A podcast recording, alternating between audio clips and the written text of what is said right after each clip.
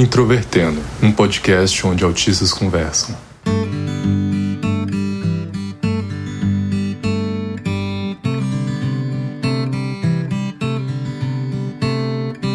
Um olá para você que ouve o podcast Introvertendo, que é o principal programa sobre autismo do Brasil e que frequentemente fala sobre autismo na vida adulta, incluindo o mercado de trabalho. Meu nome é Thiago Abreu, sou jornalista, um dos integrantes deste projeto, e mais uma vez estou aqui com o Caio para falar um pouco mais sobre autismo e mercado de trabalho. Opa, Thiago e audiência, obrigado aí pelo, pelo convite. Vamos, vamos falar desse tema aí que a gente começou já nessa série e bora falar. No mês passado a gente falou de forma introdutória, principalmente sobre algumas coisas relacionadas à formação, e agora a gente vai adentrar um pouco mais essa seara que é bem complexa relacionada aí a trabalho e empregabilidade. Hoje o nosso foco é sobre acessibilidade e ações práticas de adaptações dentro do ambiente corporativo. Se você está conhecendo o Introvertendo pela primeira vez, seja bem-vindo, seja bem-vinda. O nosso programa fala sobre autismo na vida adulta e também outros tópicos correlatos ao autismo. Nós temos a nossa página no Facebook, Twitter e Instagram, onde você pode encontrar o material do Introvertendo, e também o nosso site, que é o introvertendo.com.br. Vale lembrar que o Introvertendo é um podcast feito por autistas e essa série de autismo e mercado de trabalho é uma parceria entre o Introvertendo e a ATIP.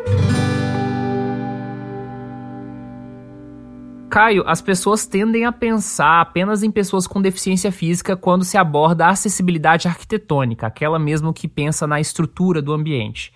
No contexto do autismo e do trabalho, quais são geralmente as ações de acessibilidade arquitetônicas voltadas para os autistas e no contexto do autismo? Bom, acho que é um, é um tópico super in, interessante a gente abordar, né? Porque quando a gente fala de, de inclusão né, de pessoas autistas no ambiente de trabalho, a gente está falando de inclusão de pessoas com deficiência, né? Então, geralmente, quando a gente pensa em inclusão de pessoas com deficiência, a gente vai muito para a parte arquitetônica, né? Então, questão de rampa, é, acessos mais facilitados, etc.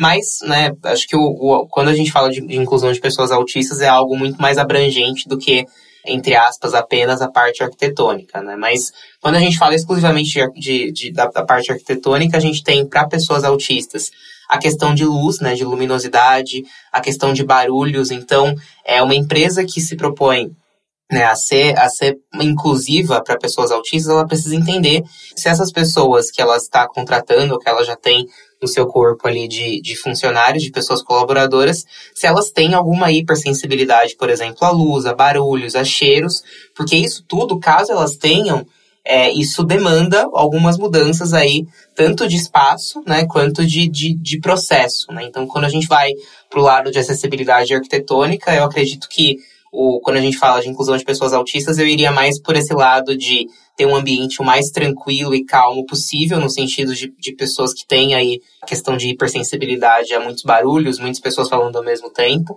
é, e também a questão de cheiros, né, de, de, de, e também de sons, né, então tentar, né, nesse, nesse sentido, ter um lugar mais tranquilo, ter um lugar muito sem, sem muitas interferências sensoriais, que isso geralmente a gente observa nos períodos de adaptação aí das pessoas que a gente auxilia na contratação, que geralmente isso trazem benefícios bem claros aí para nossa comunidade. É claro que, né, como a gente inclusive ressaltou, né, Tiago, no, no episódio anterior, cada pessoa autista é uma pessoa autista, né? Então é importante a gente entender de fato se aquela pessoa precisa, precisa daquilo, se ela se sente confortável da forma que o escritório é, ou se ela precisa de alguma adaptação. Então é um, é um processo muito mais um a um ali, entendendo a necessidade e tentando, claro, ser o mais acessível e adaptativo possível. Sim, tem um episódio anterior aqui no Introvertendo, que é o 178, Autistas na Arquitetura, que há uma discussão um pouco sobre o papel da arquitetura na questão da acessibilidade do autismo. E tem até alguns estudos nessa área, uma discussão maior sobre como a acessibilidade arquitetônica também pode contribuir na questão dos autistas, não só no ambiente de trabalho. Então, quem nunca ouviu esse episódio, ouça lá também, que também tem uma discussão mais voltada nesse sentido. E em relação ao campo do trabalho, além dessas mudanças né, que podem e devem ser promovidas, a gente também tem uma questão sobre o perfil da empresa que está contratando, né? Então, por exemplo, o ambiente de trabalho, ainda mais nesses contextos, por exemplo, de startups e empresas mais dinâmicas, envolvem algumas ações e algumas atividades ou, ou formas de estrutura né, do ambiente que podem ser complicadas para alguns autistas, como a troca frequente dos espaços, mesas, equipamentos eletrônicos e ferramentas digitais. Por exemplo, existem algumas empresas que é muito comum as pessoas mudarem de mesa, né? Ter uma rotatividade do espaço, é o espaço compartilhado que muita gente ali trabalha conjuntamente. E sem falar de que tá testando uma ferramenta, aí deu certo, aí pouco tempo depois já muda para outra porque acha que é mais conveniente, mais interessante.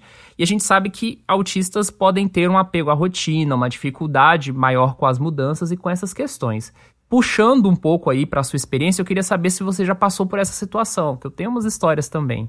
É, pois é, acho que né, eu, eu vivo numa situação meio, até meio dúbia, né, porque a, a TIP é uma startup, né, então, no sentido da gente não ter, por exemplo, posição fixa, é, a gente ter essa questão de, de, de mudanças, às vezes, por exemplo, de, de ferramentas que a gente utiliza, então, às vezes, a gente está testando uma ferramenta, por exemplo, de, de controle de processos, documentação, e depois disso a gente vê que talvez não é a ferramenta ideal para a gente, a gente troca. Então, e ao mesmo tempo eu entendo, né, porque eu faço esse, a gente faz esse processo justamente de inclusão, que isso pode ser desconfortável para nossa comunidade, né? Isso é desconfortável para mim, né, como pessoa autista.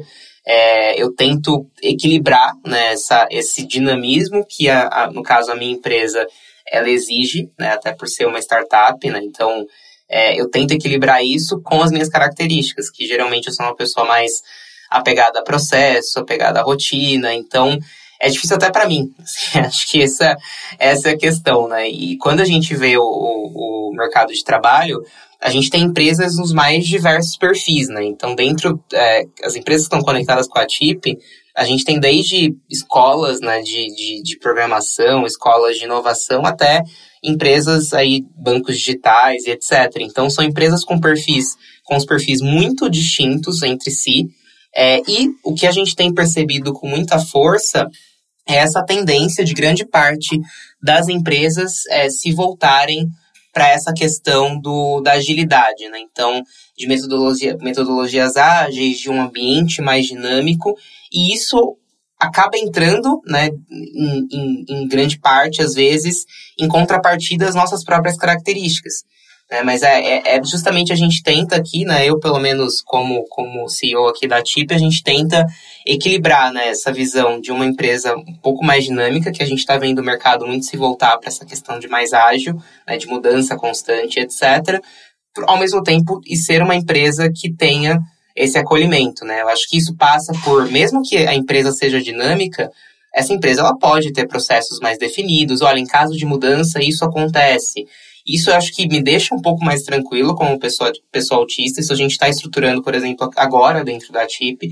E quando eu vejo que uma empresa, né, um potencial cliente ou um nosso cliente, é, não tem esses processos definidos e se define como uma empresa ágil, aí eu levanto uma bandeira vermelha. Eu falo, putz, pode ter algum problema nesse sentido, porque se a empresa ela é uma empresa ágil, só que ao mesmo tempo ela não tem processo definido de mudança, é, processos documentados onde a gente possa consultar e caso que mudança nesse, nesse sentido no mercado de trabalho sempre vai ocorrer, né? É, é como que a gente lida com essas mudanças e tentar ser o mais previsível possível. Com certeza, com certeza. Eu, particularmente, já passei por diferentes perfis de empresas. Eu trabalhei uma época nos Correios, que é uma empresa pública, que tem um outro perfil, uma outra forma de operar. E mesmo nesse ambiente mais rígido, às vezes eu sentia que as coisas mudavam com uma velocidade que era um pouco difícil de acompanhar. Eu imagino que hoje, com a idade que eu tenho, com a maturidade que eu tenho, com, talvez eu lidaria melhor com algumas questões do que eu lidaria há quase 10 anos atrás, que foi a época que eu trabalhei lá. E hoje em dia eu vivo nesse contexto também de startup. E o que eu percebo é que muitas vezes há uma dificuldade por parte né, das empresas de colher os feedbacks e, e, e, talvez entender a especificidade da demanda da pessoa com deficiência, no caso aqui a gente focando do autismo. Isso me faz lembrar, por exemplo, de algumas histórias que o William Timura, que faz parte aqui da equipe do Introvertendo, já contou sobre a experiência dele no mercado de trabalho de tecnologia. Que às vezes o que incomodava ele num ambiente de trabalho eram coisas que as pessoas olhavam e pensavam que não tinha problema nenhum E por isso mesmo as pessoas tendiam a subestimar o quanto aquilo incomodava para ele. Então era a troca de um teclado de computador, um teclado que para ele era o perfil exato que ele estava acostumado a usar. Às vezes tinha a ver com a iluminação, com a acústica de um ambiente, com a estrutura de como as coisas eram. E ele passou por várias situações em que ele pediu demissão. Ele já contou isso num episódio aqui que a gente tem mais antigo de que ele pediu demissão de várias empresas num período de seis meses. E a conclusão que ele acabou chegando foi de que era melhor ele trabalhar sozinho. Então acaba sendo uma questão muito excludente, né, para muitas pessoas no espectro do autismo. Há uma dificuldade de identificar qual que é essa demanda e quando essa demanda é identificada, eu acho que muitas vezes as pessoas podem pensar que não é algo relevante o suficiente ou, ah, todo mundo consegue lidar com isso, por que, que você não consegue? Exatamente, eu acho que essa, essa pelo que a gente tem notado né, nessas empresas, independentemente do perfil, é essa questão, né? Primeiro, essa dificuldade de entender né, essa pessoa neurotípica, neurodivergente que ela contratou, que ela já tenha ali no seu quadro. Né? E num segundo momento, às vezes até desacreditar que aquela pequena mudança, que pode ser pequena para a empresa, que não, não, representa às vezes nenhum custo né, a nível financeiro, a nível emocional, a nível de processo, mas para aquela empresa pode parecer pouco, mas para aquela pessoa faz uma diferença gigantesca. E por parecer pouco né, para a empresa, as organizações tendem a ignorar isso, né? Então, tentar estabelecer uma régua neurotípica para um comportamento atípico, né? Isso é muito problemático, porque coisas, né, novamente, coisas simples, né? A questão de, você até comentou, né? A questão de um teclado, a questão de é, uma mesa fixa, ou um lugar né, confortável ali para trabalhar, isso para uma pessoa que tem essas demandas, né, dentro, uma pessoa dentro do espectro que tem essas demandas, isso faz total diferença. Né? E para a empresa, quando a gente fala, ah, empresa, tenta não trocar né, o teclado, por exemplo, tenta não trocar essa pessoa de lugar, tenta é, trabalhar com posição, nesse caso, né, com uma posição fixa, não com uma, não com uma posição móvel. Isso para a empresa, na minha visão, talvez não traga é, ônus nenhum. Né? Mas para a pessoa vai fazer uma diferença gigantesca e por, né, novamente, né, às vezes a empresa ignora isso. Né? Acho que falta muito, isso acho que a gente até abordou né, no, no episódio anterior dessa série, falta muito a empresa ter um, uma, uma certa, entre muitas aspas, humildade de perguntar para a gente né, como é que a gente é, se sente. Né? Claro que é, a gente vai ter algumas pessoas na nossa comunidade que, que, que não tem essa resposta, né? A questão de autoconhecimento é algo é às vezes bastante complicado, né, para algumas pessoas neurotípicas, mas acho que é válido sempre perguntar, olha, como é que você se sente melhor? Como é que eu posso fazer o seu ambiente de trabalho mais acessível? Então, acho que tudo passa aí por essa pergunta. Claro que tem outros dispositivos, né, que a gente pode, pode usar, a TIP mesmo tem alguns processos aqui de entendimento de perfil, né, de pessoas autistas, mas de qualquer forma, acho que é muito, é muito mais simples nesse sentido, né, pelo menos inicialmente, que é perguntar para a pessoa, olha, como é que você se sente melhor? E caso a pessoa não tenha resposta, tentar trabalhar junto com ela essa questão e tentar descobrir isso em conjunto, né? Acho que passa por um pouco também de vontade e às vezes, novamente, isso não tem investimento, às vezes, financeiro e, e de esforço quase que nenhum, né? Quase zero. E existem características do autismo que, de acordo com cada caso, podem até parecer opostas, como a hiper e a hiporreatividade a estímulos. A gente até já falou isso no episódio 119, lá em 2020. E nesse caso, por exemplo, o uso de abafadores pode ajudar alguns autistas. Até virou quase um clichê na, nas produções de autismo. A gente vê uma série, ah, tem um personagem autista, tá usando fone. Acho que já tá quase exagerado já. né? Mas pra, e, e é, pra mim é um estereótipo já, já tá quase beirando isso, porque para alguns autistas é uma ação que não faz o menor sentido, principalmente para aqueles que são hiporreativos a esses estímulos sonoros. Você acha que identificar essa variedade, que é quase uma contradição dentro do próprio espectro do autismo, acaba sendo desafiador para as empresas? Não ter aquela concepção do autista padrão? Ah, isso é super, super desafiador, né? Quando a gente geralmente chega nas empresas e fala, olha, cada autista é um autista, tá? Então, geralmente você vai precisar, a gente vai precisar trabalhar em conjunto aqui para, é, se você está contratando cinco pessoas, quase que com certeza, 100% de chances as cinco pessoas serem diferentes. Podem ter algumas características aí mais gerais em comum, mas tem graus né, de, dessas características, tem, tem formas de, de, de, de apresentação né, dessa, desses estímulos, enfim. Então, é, é um. Primeiro que isso assusta as empresas, É, isso a gente percebe com muita força, assim, que quando a gente fala, olha, você quer trabalhar né, com a contratação, né, com a neurodiversidade, né, você quer trabalhar com a contratação de pessoas neuroatípicas, beleza. Mas primeiro passo, você precisa entender que cada pessoa é diferente uma da outra. E aí, quando a gente comunica isso para a empresa, e claro que a gente auxilia né, ela nesse processo de conhecimento desse perfil, é, mas ainda assim a gente vê algumas resistências. Então, a, as próprias empresas, às vezes, elas têm pessoas autistas trabalhando com elas. É, grande parte das empresas, eu acredito que tenha pessoas autistas. Claro que essas pessoas autistas às vezes nem falam que são, né, que mascaram suas características, etc. E por elas, às vezes, ter, né, ah, a gente tem pessoas autistas aqui trabalhando e dá super certo, é, isso não quer dizer, né, tem dois caminhos nesse sentido. Isso, o primeiro, pode dar super certo para aquelas pessoas que estão nesse momento, e segundo ponto, não quer dizer que vai dar certo para as demais pessoas que você contratar. Então a gente tenta deixar isso muito, muito claro, né, muito explícito. É, e essa questão né, de, de cada pessoa ser diferente, às vezes dentro do nosso, do, da nossa comunidade tem características que são opostas. Então, você comentou da questão do, do, dos abafadores. Para mim, isso não faz a menor diferença.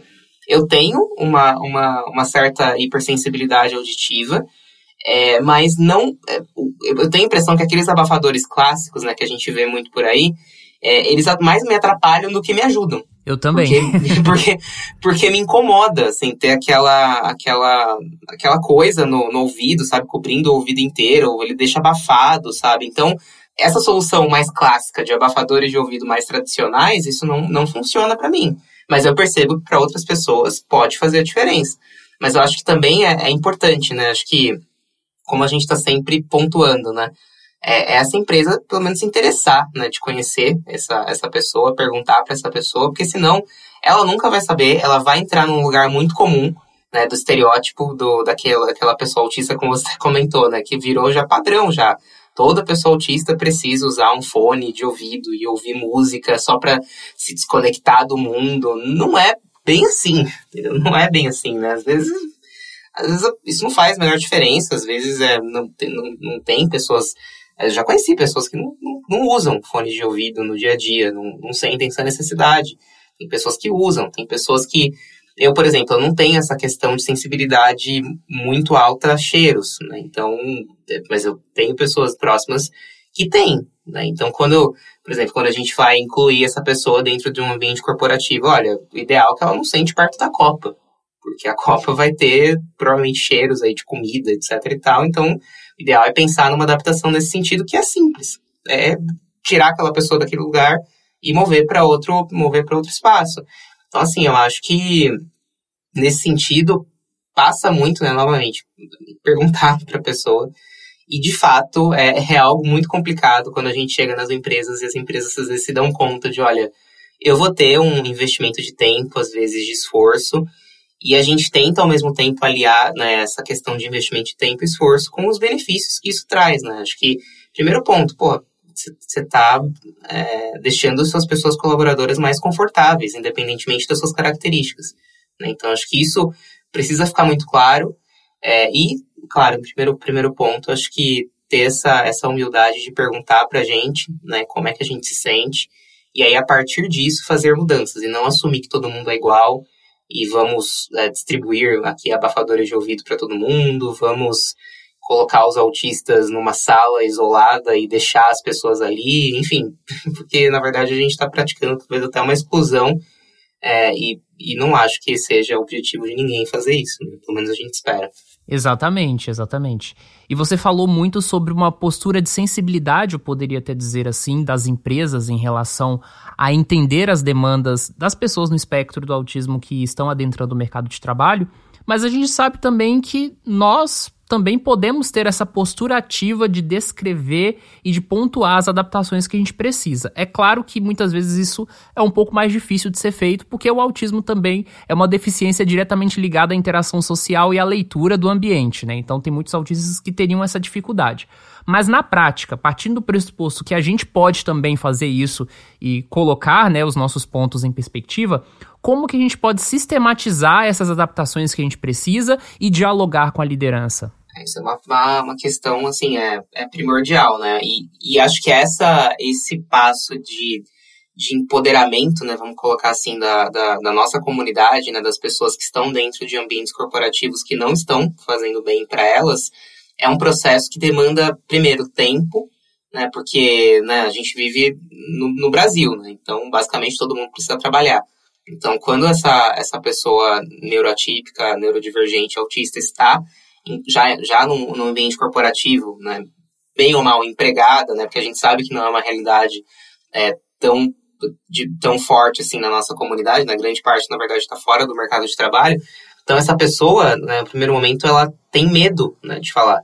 Né, ela tem, tem medo de se colocar, porque, bom, putz, se eu, se eu me colocar, se eu falar que eu preciso de alguma adaptação, isso vai pegar mal, e aí eu vou ter que explicar o porquê que eu preciso dessa adaptação, e aí uma coisa vai levar a outra, e no final pode, por exemplo, né, é, suscitar o medo aí de uma demissão, desligamento, ou, ou, como a gente prefira chamar. Então, acho que um primeiro ponto é, é a, isso parte da empresa deixar explícito, na, minha, na nossa visão, isso parte da empresa deixar explícito que aquilo é um ambiente seguro para pessoa autista, para pessoa com deficiência em geral, falar suas necessidades e ser ouvida, pelo menos. Claro que a gente sabe, né, a gente entende que nem tudo, às vezes, é possível de ser feito, é, mas é importante que a empresa, pelo menos, esteja com essa escuta ativa de, de, de ouvir né, as pessoas colaboradoras, independentemente da sua deficiência. Mas eu acho que o primeiro passo, né, para a gente chegar nessa, nessa questão do, do né, da própria pessoa autista chegar para sua, sua, sua, liderança, para as próprias pessoas das suas, das suas equipes e falar, olha, eu preciso disso, eu preciso de um, de espaço mais, físico, é, mais, mais, mais fixo, eu preciso, talvez, até de um abafador, eu preciso trabalhar mais dias de home office, por exemplo. A gente, home office é um, um ponto importante, que às vezes a gente até, até ignora essa possibilidade, pode ser uma possibilidade para outras empresas, né? Então, tá mais Ainda mais nos tempos que a gente está, né, desde né, os tempos que a gente está vivendo há sei lá quantos anos, eu já perdi a conta já. Então, é, é, o home office é uma possibilidade. Mas eu acho que, né, novamente, né, eu acho que para a pessoa, para a gente chegar nesse ponto de ter essa confiança de, de falar, né, qual que é a, a é, se expressar qual que é a nossa, a, a, as nossas adaptações necessárias, né, isso precisa ser feito um movimento anterior da empresa de sensibilização, de, de deixar explícito para as pessoas colaboradoras que aquilo ali é um ambiente seguro e que há procedimento para lidar com esse tipo de demanda. Né? Uma vez feito isso, aí, claro, as pessoas precisam procurar suas lideranças, porque provavelmente elas vão estar mais sensíveis ao tema, então expor isso, olha, de maneira objetiva e tentar chegar num, num denominador comum, né? Então, é, a gente, né, novamente, às vezes a gente sabe que nem tudo vai dar para ser feito, né? Então, é, por exemplo, eu, eu acho um pouco, de, pouco complicado, mas, por exemplo, tem empresas que uh, não aceitam fazer home office todos os dias. É, isso, isso é um pouco complicado, com certeza, ainda mais né, no, no, como a gente viu aí nos últimos anos. Mas, às vezes, é adaptar, olha, tem como fazer três dias de home office e vir dois dias para o escritório, então é tentar chegar nesse denominador mas a empresa antes precisa estar sensibilizada e com a escuta ativa em relação a isso. Caso contrário, eu não acho que vai dar muito certo a gente se levantar e falar, olha, preciso disso, disso, disso, porque provavelmente essa empresa ela não vai estar sensibilizada em relação ao tema. Na verdade, não vou nem conhecer o tema, ela vai ter muito senso comum dos estereótipos, né, que a mídia coloca, enfim.